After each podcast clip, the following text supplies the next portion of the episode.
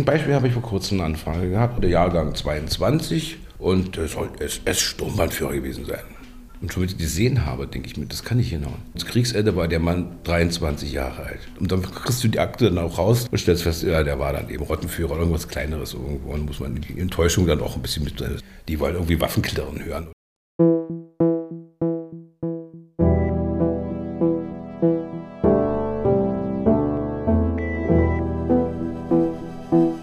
Gestern ist jetzt.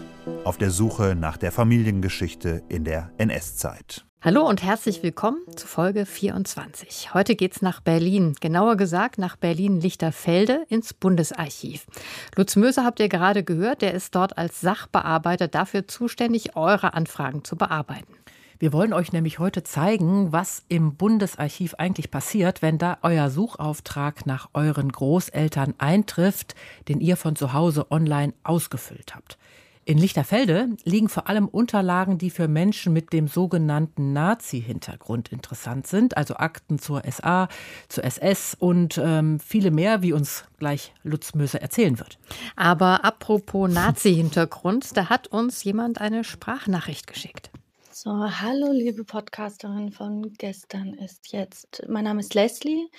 Ich wollte gern nochmal mein Feedback zu der Diskussion um den Begriff Deutsche mit Nazi-Hintergrund geben, weil in der Folge dazu wurde es ja ziemlich abgetan, dass das jetzt kein nützlicher Begriff sei. Leslie meint die Folge 13 mit Meron Mendel und Sabanur Cema von der Bildungsstätte Anne Frank in Frankfurt-Main.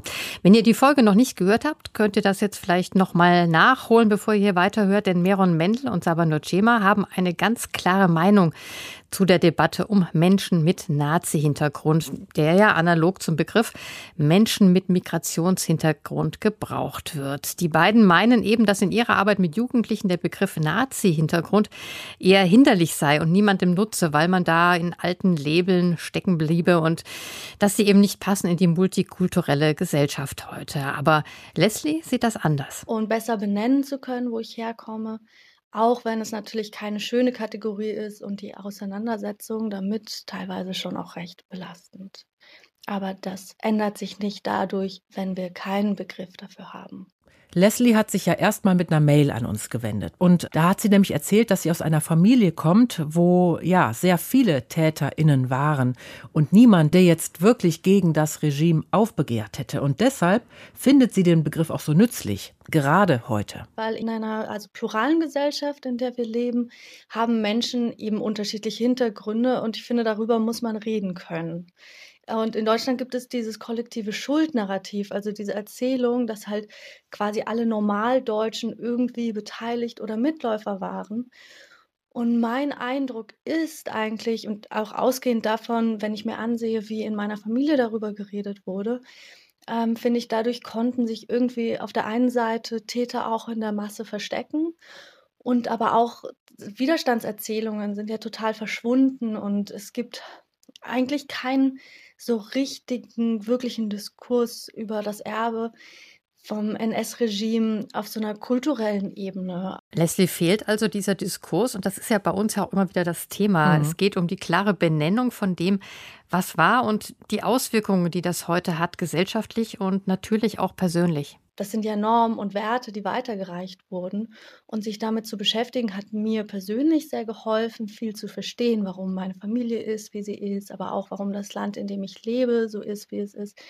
Also wenn ich denke an zum Beispiel extremes Leistungsdenken, gesellschaftlich auch in der Wirtschaft, persönlich keine Schwäche zeigen zu dürfen, Heteronormativitäten oder klassische Genderrollen oder halt eben dagegen aufzubegehren.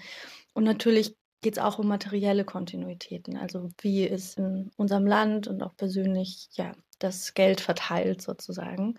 Darüber haben wir ja auch in Folge 14 gesprochen, als es um den jüdischen Kaufmann Abraham Friedmann ging aus mhm. Coburg, der seinen gesamten Besitz verloren hat und den Unternehmer auch aus Coburg, Max Brose, der ziemlich viel Geld verdient hat im Nationalsozialismus, der Zwangsarbeiter beschäftigt hat und dessen Nachkommen ja heute auch noch von dem Vermögen profitieren, das er damals aufgebaut hat. Danke also an Leslie für Ihre Sprachnachricht. Ähm, die hat uns nämlich wirklich total gefreut, weil wir ja euch gerne einbeziehen wollen mit euren Gedanken und Erfahrungen. Und ähm, Leslie recherchiert auch schon einige Zeit, äh, war dafür auch schon im Bundesarchiv Lichterfelde, denn da fängt oft alles an bei der Suche. Zumindest, wenn man einen sogenannten Nazi-Hintergrund hat. Ja, das ist ja eine wunderbare Überleitung, Melanie. Lichterfelde war ja auch schon Thema bei uns, mhm. als es um die NSDAP ging. Genau, weil da die NSDAP-Kartei liegt. Also heute natürlich längst digitalisiert. Hm, die Karteikarte meines Großvaters Joachim, die hatte mir Lutz Möser ja schon mal vor längerer Zeit zugeschickt. Und der Politikwissenschaftler Jürgen Falter hatte sie uns ja auch schon eingeordnet. Also darum geht es heute nicht mehr um die NSDAP-Kartei, obwohl die ja wirklich das Herz des Ganzen ist. Nur so viel, wenn ihr wissen wollt, ob eure Großeltern in der Partei waren, dann müsst ihr euch auf jeden Fall ans Bundesarchiv in Lichterfelde wenden. Mhm. Du hattest schon Informationen, warum bist du da jetzt nochmal hingefahren? Ja, weil Lutz Möser hat noch eine andere Akte über meinen Großvater gefunden, also mit Details, über die in meiner Familie niemand was weiß. Und was wären das für Details? Verrat mal.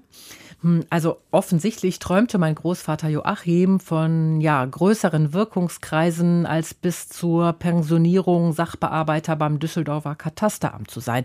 Er wollte anscheinend gerne Bürgermeister in den besetzten Ostgebieten werden. Und seine Bewerbung, die hat Lutz Möser im Bundesarchiv gefunden. Ja, das ist ja Wahnsinn. Dann bin ich immer gespannt. Finkensteinallee 63. Mit U-Bahn und Bus von der Stadtmitte braucht man schon eine ziemliche Weile. Ein schweres Tor, an beiden Seiten flache Gebäude aus Backstein. Ein gelbes Schild mit Bundesadler. Bundesarchiv steht da drauf. Der Pförtner kontrolliert meinen Rucksack. Über den gepflasterten Parkplatz geht es vorbei an einem schicken Neubau. Das muss das neue Magazingebäude sein mit Lesesaal. Davor wartet ein Mann mit Brille und Schiebermütze. Ende 50, eher so der lässige Typ. In der einen Hand eine Zigarette, mit der anderen winkt er mir zu. Lutz Möser. Zeit zu verschenken scheint er nicht zu haben. So, wir befinden uns hier auf dem Gelände des Bundesarchivs, ein recht großes Areal und gucken jetzt quasi auf den Speicher, das Magazingebäude des Bundesarchivs. Da liegen also auch physisch hauptsächlich Akten der SS, sprich es ist Führerakten, die Heiratsakten der SS-Leute, die mussten ja ihre Frauen vorstellen, dem Himmler, ob die genehm wären. Moment, das müssen wir jetzt mal eben erklären. Also Heinrich Himmler, der sogenannte Reichsführer SS, also Chef vom Ganzen, der wollte bekanntlich aus der Schutzstaffel so eine Art Elite-Truppe machen. Die fühlten sich zumindest, oder das war deren Anspruch, wie so eine Art moderne Ritter im Dienste der Nazi-Bewegung und zwar Rassereien. Das war mhm.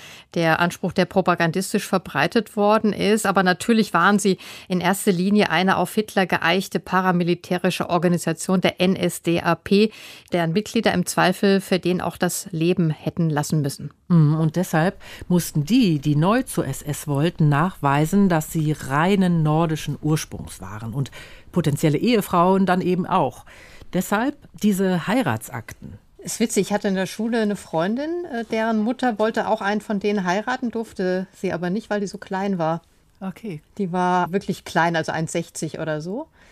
Und ich meine, ihr Mann, ihr potenzieller Mann war natürlich groß, aber die durften nicht heiraten, weil sie so klein war.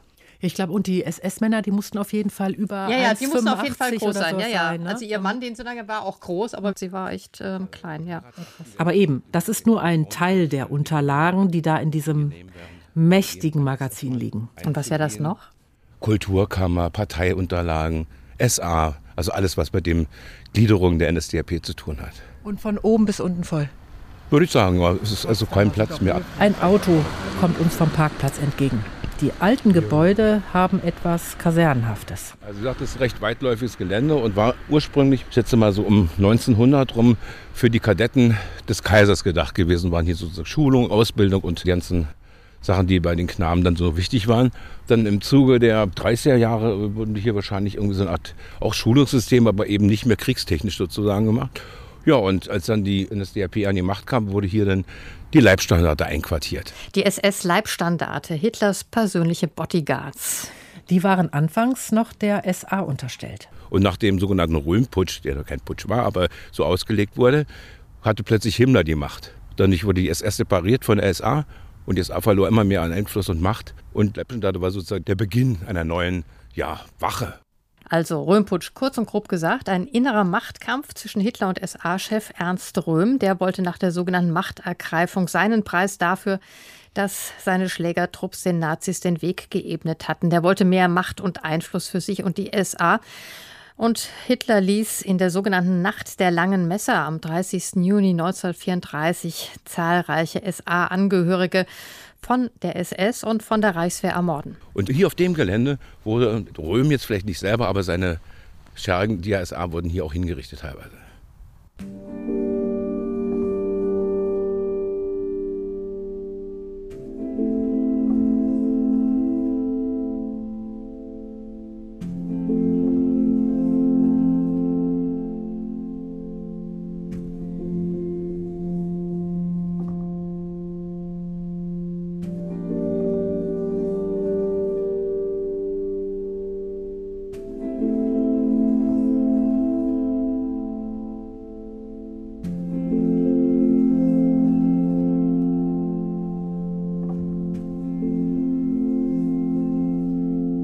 Also das war für mich schon komisch, an einem Ort zu stehen, an dem ein SS-Exekutionskommando Menschen vor allem aus der SA-Führung ermordet hat und wir da ja heute so einfach durchspazieren. Und auch, ja, weil ich ja selbst auch nicht so genau weiß, was mein Großvater Joachim damals so alles gemacht hat. Also zumindest war er ja in der SA. Der Röhmputsch, das muss für ihn ja auch ein großes Thema gewesen sein. Da musste er sich ja anschließend irgendwie zu verhalten haben. Aber hm, das werde ich wohl nicht mehr rausbekommen. Hm, ja, das ist wahrscheinlich hm. zu schwierig. Aber die Geschichte des Gebäudes geht ja noch weiter, denn nach dem Krieg, habe ich gelesen, nutzten die Amerikaner das Gelände für ihre Infanterie. Das nannte sich damals Andrews Barracks. Ja, und die haben bis zur Ablösung 1994, wo die dann abziehen mussten, die Amerikaner, hat dann irgendwann das Bundesarchiv die Sache hier übernommen. Und Zug um Zug wurden dann auch die ganzen Außenstellen im Berliner Raum, zumindest im Potsdamer Raum, hierher verlegt. Wo jetzt lang? Ja, wir könnten gleich wieder zurückgehen. Ja. Wir müssen das ganze Gelände erkunden. Ja, ja, gut, gut, gut. Wir gehen also zum Bürotrakt zurück. Lutz Möser öffnet die Eingangstür, noch etwas laufen, dann kommt sein Büro. Das heißt jetzt alle die, die beim Bundesarchiv in Berlin-Lichterfelde eine Suchanfrage aufgeben, die könnten mit Lutz Möser zu tun bekommen? Ja, also Herr Möser ist einer von derzeit etwa sechs bis sieben SachbearbeiterInnen, die die Suchaufträge bearbeiten. Und wie viele sind das so etwa im Jahr? So etwa 20.000 Anfragen kommen, in denen es um Familienrecherche geht. Dann nochmal ungefähr 5.000 von Angehörigen aus dem Ausland, dann noch Anfragen von Behörden ähm, obwohl das deutlich weniger geworden sind. Also zum Beispiel noch in den 90ern, da waren das deutlich mehr, hat Lutz Möser erzählt. Mhm, warum war das so? Weil nach der Wiedervereinigung zum Beispiel mussten ja viele DDR-Bürger ihre Rentenansprüche klären lassen. Und da war anscheinend auch ein wichtiger Punkt bei der Rente, ob jemand in der Wehrmacht gedient hat oder nicht. Also alles in allem rund 30.000 bis 35.000 Anfragen heute pro Jahr. Ja, da müssen die sich ja ziemlich ranhalten, damit sich da nicht alles staut. Ja, auf Wartezeiten muss man sich auf jeden Fall einstellen. Hier in den Räumen links, wo die blauen Türen da sind, da sind die Mikrofilme und Mikrofische teilweise, um schnelleren Zugriff zu gewähren. Also eine Akte braucht ja physisch erstmal vom Hauptgebäude, vom Magazingebäude bis hierher ein bis zwei Tage manchmal sogar. Also das ja. heißt, da kann man da schon mal reingucken und. Ja, genau. Okay. Das heißt, die Akten sind auch alle auf Mikrofilm. Oh. Lutz Möser ist bei seiner Arbeit auf die Waffen-SS und die Polizei im Dritten Reich spezialisiert. Also all die Fragen nach Personen, die damit zu tun haben, die landen bei ihm. Aber natürlich muss er auch in allen anderen Beständen fit sein, bei der Menge, die da bearbeitet wird. Bei ihm landet alles, wo es um eine sogenannte personenbezogene Suche geht. Und da merkt er dann auch durch seine Erfahrung ziemlich schnell, wenn in Familienüberlieferungen zum Beispiel Fehler drin sind. Ein Beispiel habe ich vor kurzem eine Anfrage gehabt, Jahrgang 22 und es soll SS-Sturmbannführer gewesen sein. Und schon wenn ich gesehen habe, denke ich mir, das kann nicht hinhauen. Das Kriegsende war der Mann 23 Jahre alt. Da weiß man schon, das, das wird niemals ein Oberst gewesen sein, mag vielleicht Oberscharführer gewesen sein oder irgendwas, was so ungefähr ein, ja, so Unteroffiziersrang entspricht, aber auf keinen Fall so ein, fast einen höheren Dienst sagen, einbehalten. Und dann kriegst du die Akte dann auch raus, dann recherchierst du für den Herrn und stellst fest, ja, der war dann eben Rottenführer oder irgendwas Kleineres irgendwo. Und muss man die Enttäuschung dann auch ein bisschen mit, die wollen irgendwie Waffenklirren hören oder sowas in der Richtung. Die NSDAP-Kartei wird bei solchen Anfragen eigentlich immer automatisch abgefragt, erzählt Möser. Dafür haben wir nämlich einen Recherchedienst im Hause. Also wir recherchieren als Sachbearbeiter nur dann, wenn irgendwas komisch ist oder man sagt, hm, da hat er nicht aufgepasst oder da müsste man noch ein bisschen mehr machen. Ansonsten ist der Recherchedienst für all diese Sachen zuständig. Der Recherchedienst aus Ihrem Haus, oder? Aus unserem Haus. Der ist direkt an unseren Beritt angeschlossen und macht dann eben erstmal die, den Weg der NSDAP, dann der Akten, die im Computer, in dem sogenannten Invenio-Portal, also im Suchportal des Bundesarchivs zu sehen sind. Dann auch an Handkarteien, die jeweils nach Berufen zum Beispiel noch eine Rolle spielen, weil es gibt ja auch viele Karteien über Ärzte, Juristen, Polizisten, Lehrer. Das sind alles nochmal extra Recherchen. Je nach Berufsbild und Angabe kann man dann noch weiter recherchieren. Dann kriegen wir das Rechercheergebnis und können dann die entsprechenden Akten dazu bekommen und wem dann in die Auswertung der ganzen Sache.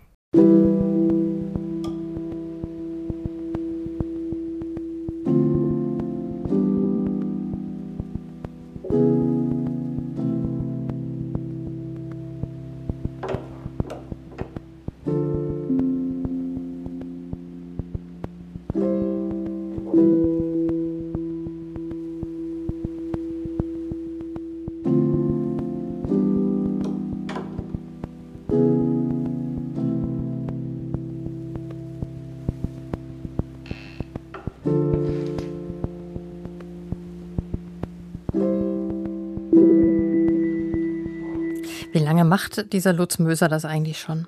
Seit 1987. Da waren die Unterlagen noch Teil des Berlin Document Center, der Amerikaner.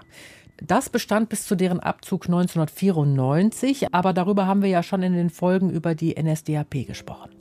Stimmt, nach dem Krieg haben Amerikaner und Briten alles an belastenden Unterlagen aus der NS-Zeit gesammelt, was sie finden und zum Beispiel für die Vorbereitung der Nürnberger Prozesse brauchen konnten. Die NSDAP-Kartei natürlich, die war das Herzstück. Da konnte man ganz schnell eine Mitgliedschaft klären. Ab und dann gab es noch weitere gute Zufallsfunde, hat Lutz Möse erzählt. Im Tirol zum Beispiel fanden die Amerikaner 66.000 Akten von SS-Offizieren, die da versteckt waren. Und im Harz die Briten eben die die Akten vom Rassesiedlungshauptamt mit den Heiratsdokumenten. Die kamen alle ins Document Center. Das war damals noch in Zehlendorf, mitten im Wald.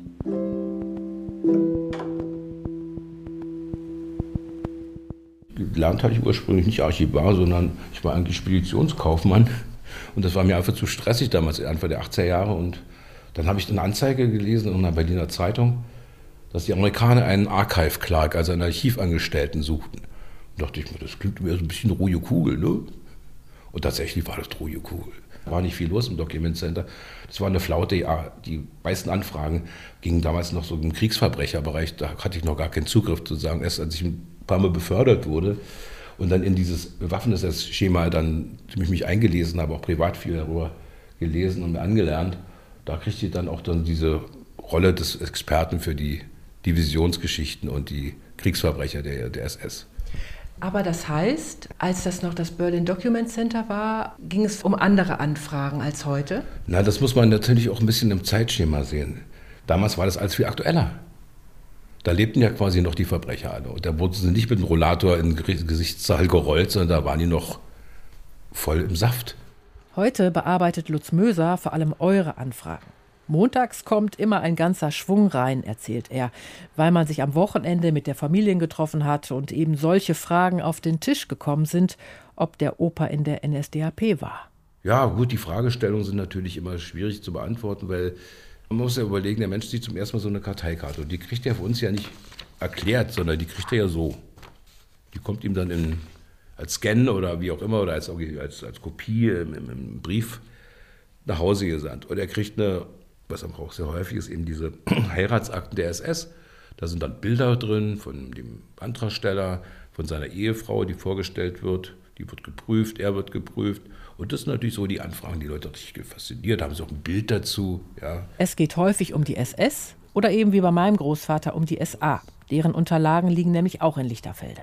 Die sind aber, ja, also von der Menge her der Angehörigen der SA ist es eigentlich eher rudimentäre Überlieferung. Es ist schon eine Menge, aber die waren ja wesentlich größer am Anfang als die SS.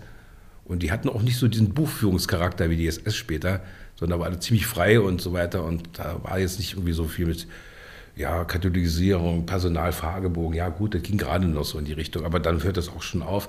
Die SS hatte mehr eine Sammelwut an Informationen und auch für die einzelnen personenbezogenen Unterlagen. Der Klassiker sind einfach diese 300.000, 400.000 Heiratsunterlagen des Rasse- und Siedlungshauptamtes und natürlich die über 60.000 SS-Führerakten oder SS-Offizierakten, die sind natürlich schon, schon ein Fundus an sich.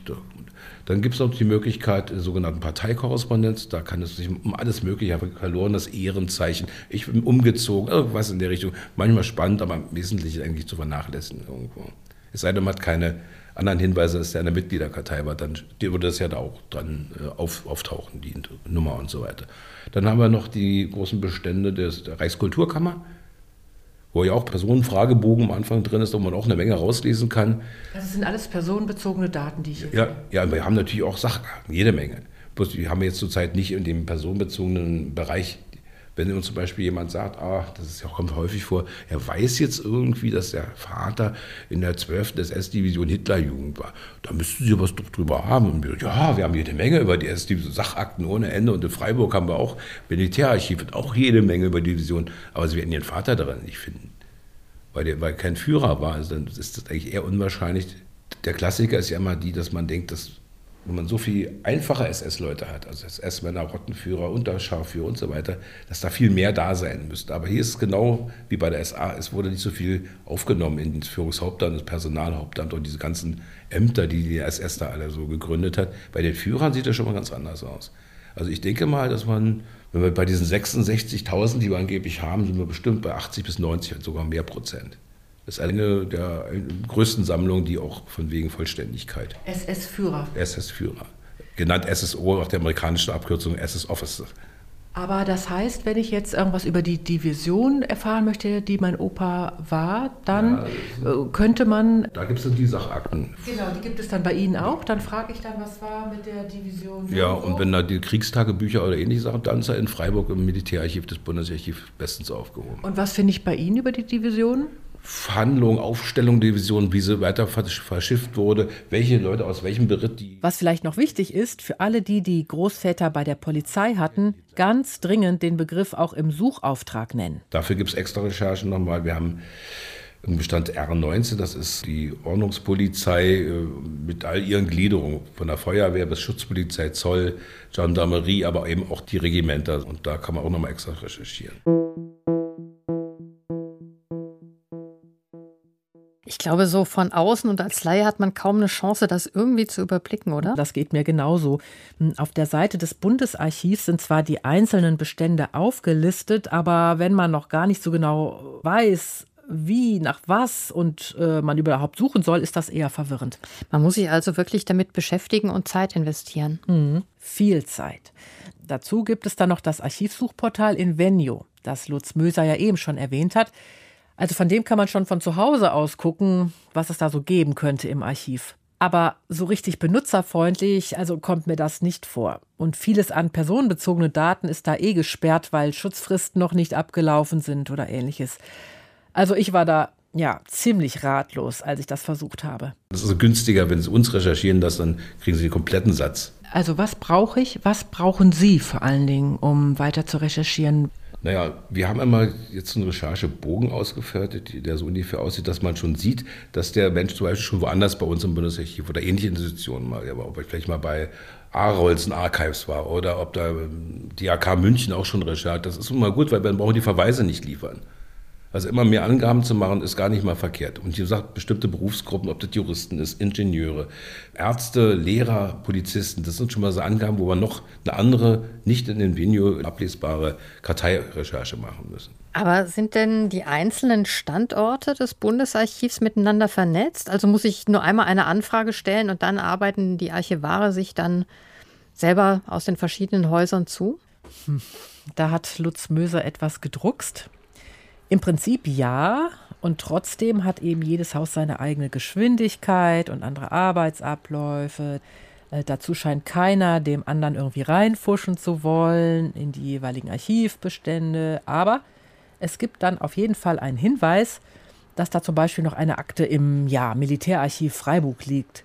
Das hat mir zum Beispiel Lutz Möser schon über meinen Opa gesagt. Was da aber drin steht, dazu hat er nichts gesagt. Da muss ich also nach Freiburg mhm. die dortigen Kollegen fragen. Das heißt, das bekommt man dann diese Infos äh, per Brief zugeschickt? Ja, genau. Das gibst du vorher bei deinem Suchauftrag an ob du das als Kopie oder als Scan möchtest oder ob du da selbst reinschauen möchtest und dir einen Termin im Lesesaal buchst. Ähm, das kann man dann auch auf der Seite des Bundesarchivs tun. Und bei persönlichen Daten gibt es ja auch Schutzfristen. Was hat Lutz Möser dazu gesagt? Ja, wir haben jetzt das Bundesarchivgesetz hat sich ja ein bisschen äh, reduziert in den letzten Jahren. Früher hieß es sozusagen 110 Jahre nach Geburt, 30 Jahre nach dem Tod ist für jedermann zugänglich die Akte.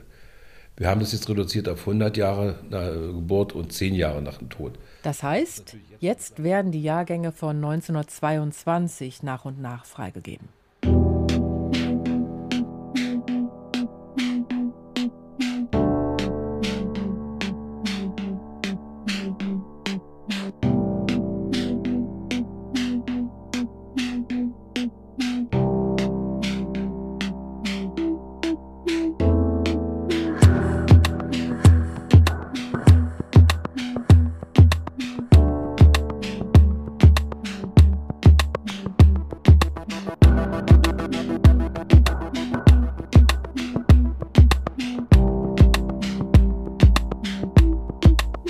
Recherchedetails haben wir geklärt. Ich habe verstanden, dieses Suchportal Invenio hat es in sich.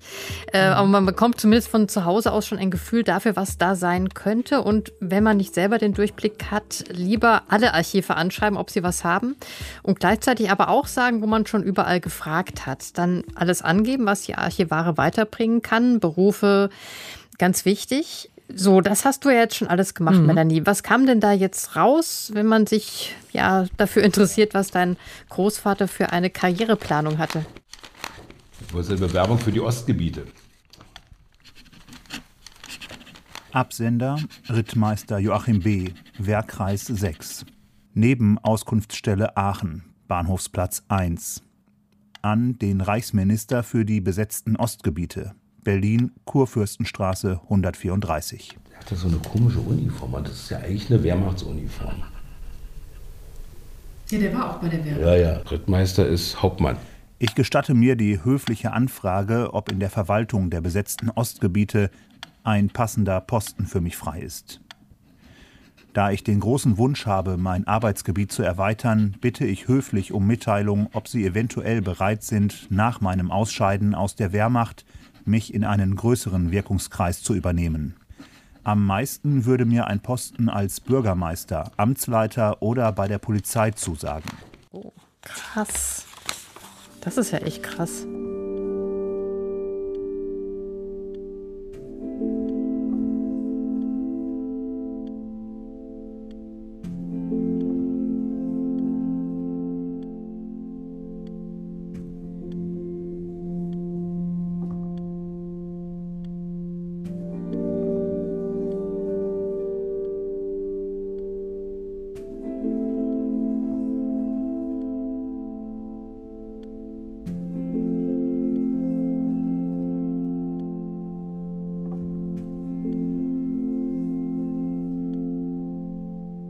Ich glaube, ich muss das noch mal kurz wiederholen, was ich schon weiß. Und zwar aus der Entnazifizierungsakte meines Großvaters und dem Tagebuch. Also ich weiß, dass sein Großvater seit Ende der 20er Jahre arbeitslos mhm. war dann vom Stahlhelm in die SA gewechselt ist, 32, und in Düsseldorf für die SA Reitunterricht gegeben hat.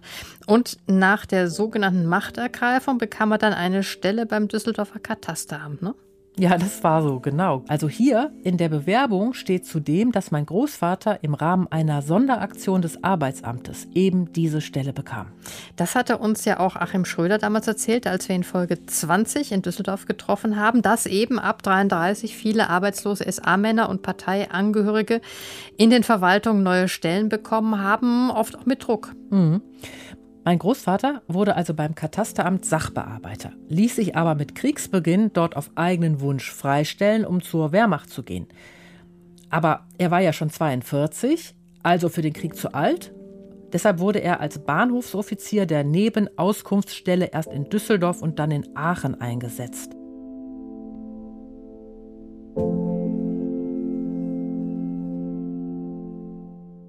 Und im Juli 1942, als er die Initiativbewerbung ans sogenannte Ostministerium geschrieben hat, war er eben gerade in Aachen. Zu diesem Zeitpunkt wusste er aber schon, dass sein Ende in der Wehrmacht ja, näher rückt. Mhm. Der Chef im Ostministerium, das war Alfred Rosenberg. Mhm. Den Namen haben wohl die meisten schon mal gehört. Ein enger Vertrauter von Hitler, bekennender Antisemit, der als Wegbereiter des Holocaust gilt. Mhm. Und an Rosenberg war das Bewerbungsschreiben meines Großvaters gerichtet. Und dann entwickelte sich daraus ein Briefwechsel der verschiedenen Stellen, die irgendwie zuständig waren. Also erstmal wird vom Ostministerium beim preußischen Finanzminister rückgefragt, ob mein Großvater überhaupt geeignet ist und ob er im Bedarfsfall eben auch freigestellt wird. Der Finanzminister wiederum leitet die Frage weiter an den Düsseldorfer Regierungspräsidenten, dem er das Katasteramt unterstellt ist. Als der dann antwortet, dass mein Großvater durchaus strebsam, pünktlich und fleißig ist, war es mittlerweile November 42 geworden und Joachim, mein Großvater, wie ja befürchtet, schon seit einem Monat bei der Wehrmacht entlassen. Ja, wegen zu hohem Blutdruck. Mhm, genau. Aber er konnte ja noch zurück auf seine Stelle beim Katasteramt, wollte er aber anscheinend nicht und kündigte dort. Er scheint im Herbst 1942 lieber arbeitslos gewesen zu sein, als wieder als Sachbearbeiter ins Katasteramt zurückzugehen. Ja, aber er hatte ja doch noch die Bewerbung in der Hinterhand, oder? Aber bei der ging es ja nicht weiter. Beziehungsweise von dem ganzen Schriftverkehr, der zwischen den Stellen hin und her lief, da hat er ja gar nichts mitbekommen.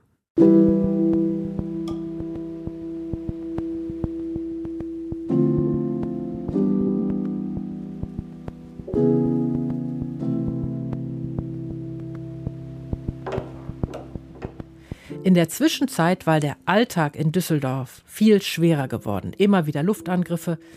Meine Oma schreibt im Tagebuch, dass sie Mitte Dezember, also in der Zeit, als mein Großvater bei der Wehrmacht schon raus war, auch noch ausgebombt wurden. Die mussten im Nachthemd mit Säugling auf die Straße rennen. Alles verbrannte.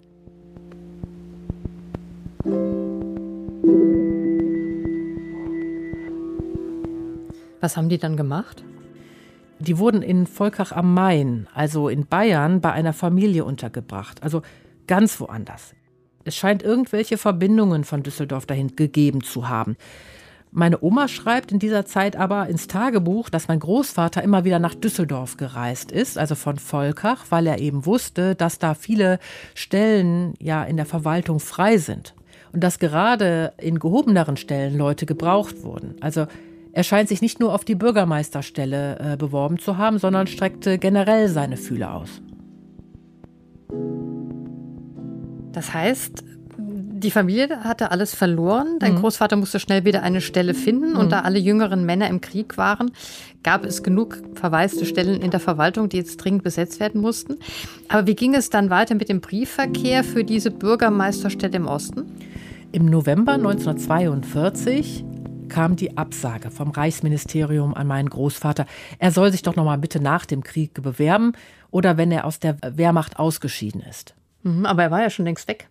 Ja, aber das wussten die aber anscheinend nicht, beziehungsweise ähm, ja, die Verwaltungen werden ja auch lahmgelegt gewesen sein durch Bombenangriffe oder Personalmangel. Aber obwohl mein Großvater also vom Ostministerium abgelehnt worden war, ging der Schriftwechsel zwischen den anderen Stellen bis Sommer 43, also viele Monate noch weiter. Man scheint da völlig aneinander vorbei kommuniziert zu haben. Die einen wollten noch mehr Unterlagen haben, weil angeblich was fehlte. Eine andere Stelle konnte nicht liefern wegen Totalschaden. Mhm, also chaotisch war es auf jeden Fall. Mhm. Anfang Januar 1943 wurde mein Großvater dann ja eh Büroangestellter beim Düsseldorfer Regierungspräsidenten. Also die Jobsuche war mhm. erfolgreich, mhm. hatte sicher mehr Prestige als die vorherige Stelle mhm. als Sachbearbeiter im Katasteramt. Aber ja, der Wunsch, Bürgermeister zu werden, war anscheinend nicht mehr so drängend. Ja, offensichtlich. Und Trotzdem würde ich gerne wissen, ja, wie ich so eine Bewerbung überhaupt einschätzen muss. Konnte dir dann Lutz Möser weiterhelfen? Er hat ja gesagt, dass das Bundesarchiv ja keine Interpretation liefert, ähm, sondern nur die Unterlage. Was hast du gemacht? Ich habe Thomas Pruschwitz angerufen. Lutz Möser hat ihn mir im Archiv vorgestellt. Thomas ist nämlich Historiker und verbringt seine Tage regelmäßig im Bundesarchiv als Wissenschaftler, aber er betreibt auch den Recherchedienst Ad Acta. Ad Acta Recherchen, Proschwitz, guten Tag. Hallo Thomas, hier ist die Melanie aus Köln. Ich wollte mich doch noch mal bei dir melden. Man kann ihn also buchen, wenn man mehr über seine Familiengeschichte herausfinden möchte. Also übrigens nicht nur zur NS-Zeit. Ja, habe ich gemacht. Schieß los. Was hast du für Fragen? Ich habe gemerkt, dass es also ja, sehr erleichternd sein kann, wenn da jemand ist, der genau weiß, wie er so ein Archiv nutzen muss. Ich meine, der weiß, wie und wo man wirklich suchen muss, der Erfahrung hat beim Einordnen, weil er eben ständig diese Sachen liest und nicht so einmal wie ich jetzt. Und er hat mir erstmal erklärt, wie ich dieses Ostministerium und das Bewerbungsschreiben an Rosenberg überhaupt einordnen muss. Hitler hat den überzeugten Antisemiten und Antibolschewisten Alfred Rosenberg im März, ähm, April 1941 damit betraut, eine Struktur zu schaffen, die nach dem Einmarsch in die Sowjetunion in die besetzten Gebiete eine Art Zivilverwaltung aufbauen sollte. Ähm, De facto ging es aber um Ausbeutung und Vernichtung, also das heißt Vernichtung der jüdischen Bevölkerung Osteuropas und Ausbeutung der slawischen Bevölkerung als Sklaven der in Anführungszeichen Herrenrasse. Das Ministerium bestand bis 1945 und Alfred Rosenberg war dessen Minister. Ähm, und äh, Alfred Rosenberg wurde 1946 in Nürnberg zum Tode verurteilt. Dein Großvater hat sich im Juli 42 bei ihm beworben. Da gab es das Ministerium erst so ungefähr ein Jahr. Was war das für eine Zeit im Nationalsozialismus? Ja, es passiert sehr viel im Jahr 1942. Ähm, wenn wir es mal aus dem Januar 1942 betrachten, dann herrschten einfach 28 Monate Krieg. Und eigentlich liefen auch die Planungen für die Vernichtung von Menschen auf Hochtouren. Dazu zählt unter anderem, dass zum Beispiel im Januar 1942 die Wannsee-Konferenz stattfand. Das war ein Treffen von hochrangigen Regierungsvertretern und SS-Führern, die unter dem Vorsitz von Reinhard Heydrich die sogenannte Endlösung der Judenfrage diskutiert und weiter geplant haben. Die Vernichtung von Menschen lief ja bereits durch Erschießungsaktionen im Osten. Ja, und das Jahr 1942 ist dann am Ende auch das Jahr, in dem der Krieg nach Deutschland kam. Es ist zum Beispiel so, dass im März 1942 Lübeck bombardiert wird, das heißt die Innenstadt wird zerstört. Also es fiel natürlich schon vorher Bomben, auch in Düsseldorf schon 1940, aber es waren eben bis dahin nicht ganze Teile einer Stadt komplett zerstört worden. Mhm. Und dann Richtung Sommer, wo dein Großvater die Bewerbung geschrieben hat? Da beginnt im Juni der sogenannte Fall Blau, der dann in Unternehmen Braunschweig umbenannt wird. Das ist ein Unternehmen, bei dem die Wehrmacht in den Kaukasus und an die untere Wolga vorstößt. Ähm, das ganze Unternehmen führt dann letztlich im Winter 42, 43 unter anderem zur Schlacht von Stalingrad. Das ist ein Wendepunkt der Kriegsgeschichte, definitiv. Die Wehrmacht hatte ja nicht nur hohe Verluste, das heißt Tote und Kriegsgefangene, ähm, auch die Propaganda von der unschlagbaren Wehrmacht war damit eigentlich ad absurdum geführt. Das konnte im Juni 1942 in Aachen aber noch niemand ahnen, denke ich. Zu dieser Zeit war mein Großvater ja, wie gesagt, Bahnhofsoffizier an der Nebenauskunftsstelle in Aachen. Er wusste, dass er in der Wehrmacht bald entlassen wird und er wird sich nach neuen Stellen umgeschaut haben wird viel Zeitung gelesen haben oder vielleicht auch amtliche Drucksachen, wie Thomas meint. Vielleicht hat er so auch etwas über einen Erlass von Hitler vom 16. Januar 1942 gelesen. Der Erlass hatte diesen ungelenkten Titel Erlass des Führers über die Bildung und Abfindung des Verwaltungsführerkurs in den besetzten Ostgebieten während der Kriegsdauer. Ich würde formulieren, im Grunde genommen beauftragte Hitler Alfred Rosenberg damit, Menschen zu finden, die die Verwaltung in den besetzten Teilen der Sowjetunion und der Ukraine übernehmen konnten. Und auch wenn es nicht jetzt direkt im Erlass stand, meint Thomas, ja, dass die politische Zuverlässigkeit natürlich die Voraussetzung dafür war, dass, ja, sich da überhaupt zu bewerben. Das heißt, dass die Mitgliedschaft in der NSDAP oder Mitgliedschaften in einer der NSDAP angeschlossenen Organisationen wie SA oder SS sehr wichtig war, um überhaupt für diesen Prozess berücksichtigt zu werden. Das war ja für deinen Opa überhaupt kein Problem. Der war ja sowohl in der NSDAP als auch in der SA. Ja, das stimmt. Was ich ein bisschen komisch fand, dass er im Bewerbungsanschreiben an Rosenberg ja ziemlich unkonkret formuliert hat, dass er sich eben einen Posten als Bürgermeister, Amtsleiter oder bei der Polizei vorstellen könnte. Eigentlich ist das doch ein ziemlicher Unterschied, was man heute weiß, äh, ja, bei der Polizei zu landen oder Bürgermeister zu werden.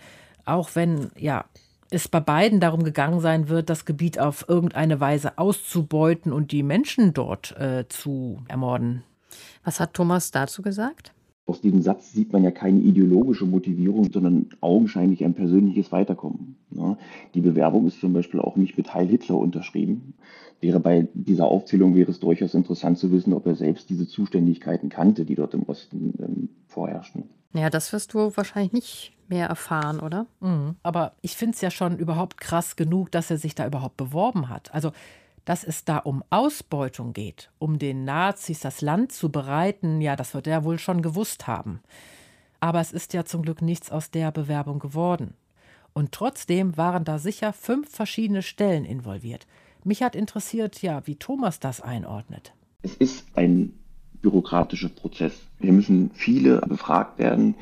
Das ist am Ende heißt, bewerben Sie sich nach dem Krieg nochmal. Das kann ich so sagen, da ist er nicht allein am Ende. Ähm, es geht häufig darum, bei diesen Bewerbungen, die ich mir jetzt zumindest hier im Rahmen dessen angeguckt habe, dass gesagt worden ist, ähm, bewerben sich nach dem Krieg nochmal eben auch alles Leute, die ähm, in der Wehrmacht waren und ein aktives Wehrdienstverhältnis hatten. Die sind im Grunde genommen zurückgestellt worden. Das mhm. ist, ähm, die wollte man lieber in der Wehrmacht lassen. Das hat ja auch was damit zu tun, dass auch diese Struktur Wehrmacht muss ja trotzdem irgendwie am Laufen gehalten werden. Ja, das klingt ganz plausibel, oder? Ja, aber Thomas hat noch eine andere Vermutung, die auch greifen könnte. Es ist für jemanden vielleicht aber auch wieder ein Großvater, der viel Kriegserfahrung hat, äh, natürlich aber auch die Möglichkeit, wieder irgendwie in Frontnähe zu kommen. Äh, mhm. Die besetzten Gebiete sind am Ende besetzte Gebiete, das ist eben nicht das Reichsgebiet. Ähm, dort ist man eigentlich mitten im Krieg. Mhm. Und ähm, das könnte auch ein Grund dafür sein, dass sozusagen dieser äh, Anspruch, ähm, sich selbst zur Verfügung zu stellen und äh, in den Krieg zu ziehen für das Reich, das kann auch ein Grund sein. Ich finde, auch das klingt sehr plausibel, wenn es in deiner Familie eigentlich nur von ihm überliefert ist, dass er Rittmeister war. Mhm. Und äh, das scheint schon so zu sein, dass er dieses Soldatsein verinnerlicht hat, ja.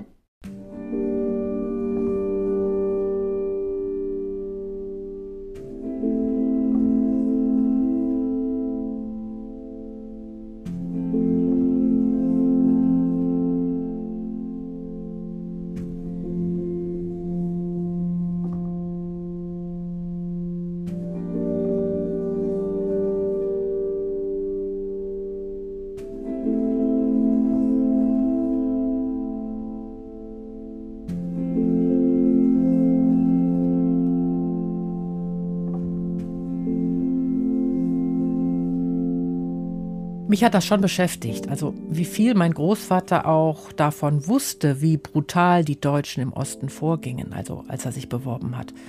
Das kann Thomas natürlich jetzt nicht beantworten und er will ja auch nicht mutmaßen. Aber er meinte, ich sollte doch mal herausfinden, was mein Großvater als Bahnhofsoffizier genau für Zuständigkeiten hatte. Er war ja erst ab Sommer 1940 für die Wehrmacht Bahnhofsoffizier in Düsseldorf und Ende Oktober 1941 begann die Deportation jüdischer Menschen, Sintize und Romja in die Ghettos des besetzten Osteuropas. Ja, auch in Düsseldorf. Da gingen die Deportationen nicht vom Düsseldorfer Hauptbahnhof aus, sondern es gab so eine Sammelstelle, der alte Schlachthof, wo ja Achim Schröder heute den Erinnerungsort leitet.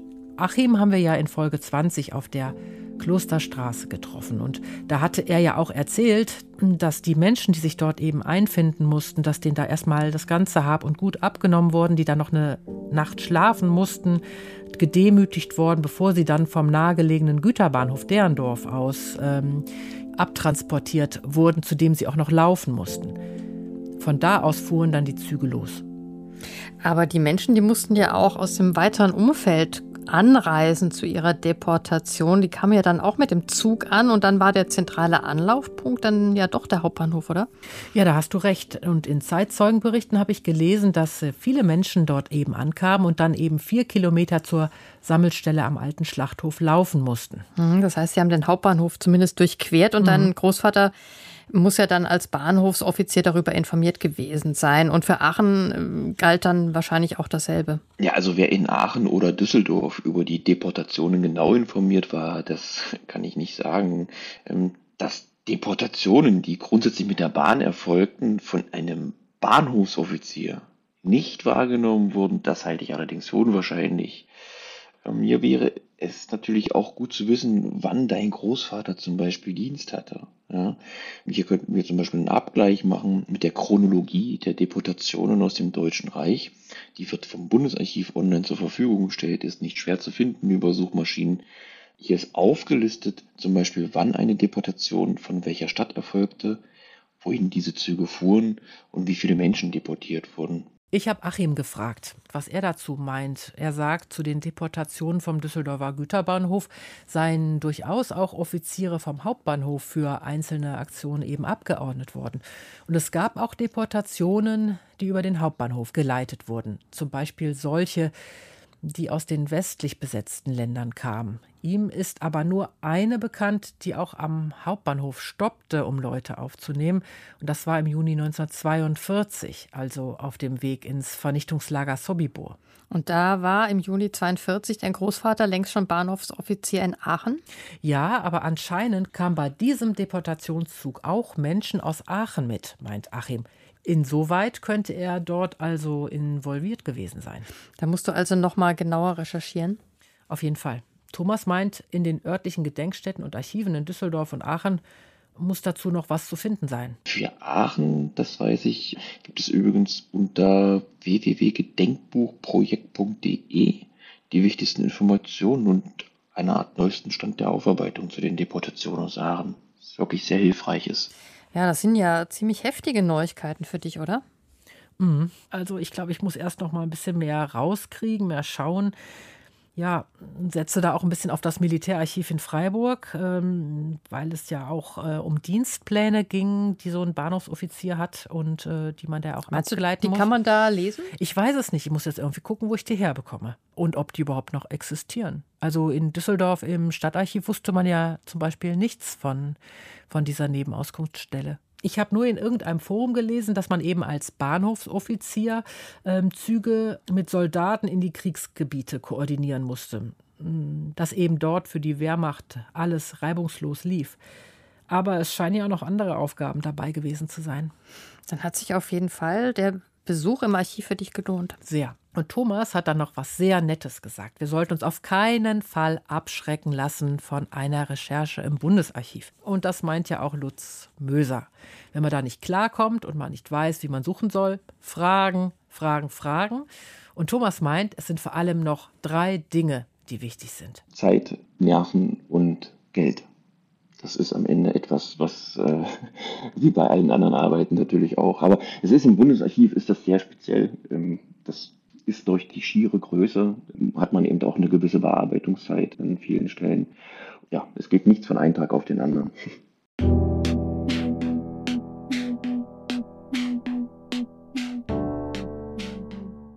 Also habt Geduld, vor allem mit euch, wenn ihr nicht immer alles durchblickt. Und wenn euch das stresst, holt euch Hilfe bei Profis wie Thomas Bruschwitz und Lutz Möser. Alle Recherchetipps von heute findet ihr nicht nur in den Shownotes bei dieser Folge, sondern auch auf unserer Webseite www.gesternistjetzt.de. Und Melanie, sag doch nochmal, um was geht's das nächste Mal? Ja, das wird quasi eine Doppelfolge und es geht um Zwangsarbeit. Einmal aus deutscher Perspektive und einmal aus polnischer. Und eine der beiden Geschichten könnt ihr jetzt schon auf unserer Webseite nachlesen, in der Rubrik mit euren Geschichten. Aber mehr verrate ich nicht. Da kann ich jetzt nur noch sagen, wenn euch diese Folge gefallen hat, dann freuen wir uns wie immer über Rückmeldungen, etwa über unsere Webseite oder über Twitter oder Instagram. Da sind wir zu finden unter gestern ist jetzt. Und an dieser Stelle nochmal danke, liebe Leslie, die uns ja geschrieben und eine Sprachnachricht geschickt hat. Und wie immer freuen wir uns auch, wenn ihr uns weiterempfehlt oder bewertet, etwa bei Apple Podcast. Das ist nicht nur eine Bewertung für uns und unsere Gäste, sondern hilft auch dabei, dass andere suchende Enkelinnen und Enkel uns finden. Also macht's gut und bis zum nächsten Mal. Tschüss.